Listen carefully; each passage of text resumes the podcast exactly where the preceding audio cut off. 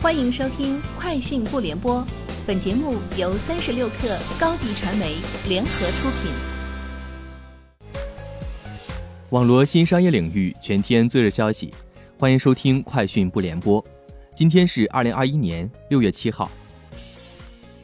抖音于近日灰度测试了一项名为 “K 歌”的功能，该功能不同于此前在小程序端上线的抖唱，已经完全适配于抖音 App。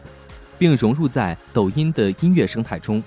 功能定位是为用户提供一个在线 K 歌的娱乐平台。达达集团旗下本地即时零售平台京东到家宣布，近期密集签约山西美特好、湖南湘江百货、甘肃东方百家、新疆友好超市、汇家时代、好家乡及爱家超市等近三十家超市百强和区域龙头商超。截至目前，京东到家已合作连锁百强超市中的七十五家，签约合作更多百强及区域龙头超市的同时，京东到家业务版图也在快速拓展，抢占下沉市场。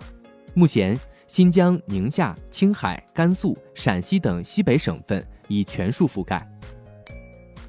高盛发布研究报告，看好半导体及软件股多于智能手机零件股。并建议买入瑞声科技及中芯国际，沽售 ASM 太平洋及舜宇光学科技。高盛表示，虽然四月中国智能手机出货量放缓，但仍预计下半年增长将回升，因有更多性价比、具备吸引力的 5G 机型，以及具有最新功能的旗舰机推出。考虑到智能手机市场日趋饱和，以及截至四月份，5G 在中国的渗透率已达到百分之七十八。该行预计整体市场呈现温和增长态势。滴答出行昨天发布 Project Blue More 蓝多多计划。蓝多多计划是首个帮助用户进行顺风车个人碳资产认证的项目。计划正式启动后，滴答顺风车用户将个人碳减排量委托给滴答，滴答将用户碳减排量整合参与企业级碳交易。交易金额将以多样化激励形式反馈给客户。据报道，六月五号，在迈阿密二零二一年比特币会议上，推特 CEO 多尔西表示，如果不在 Square 和推特上工作，他会从事与比特币相关的事情。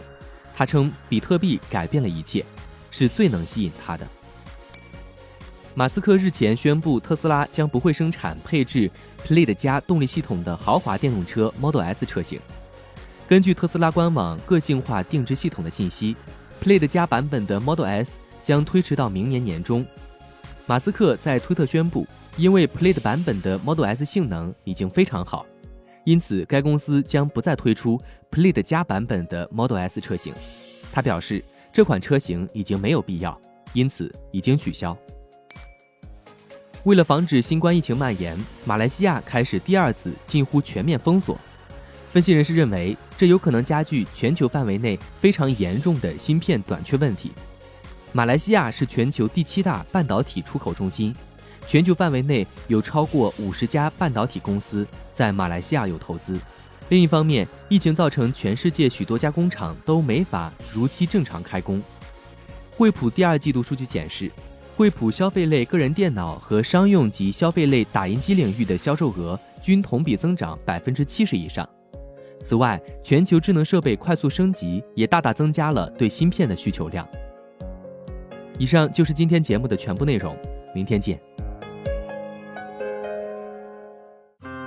高迪传媒寻求食品电商货源合作，合作请关注微信公众号高迪传媒。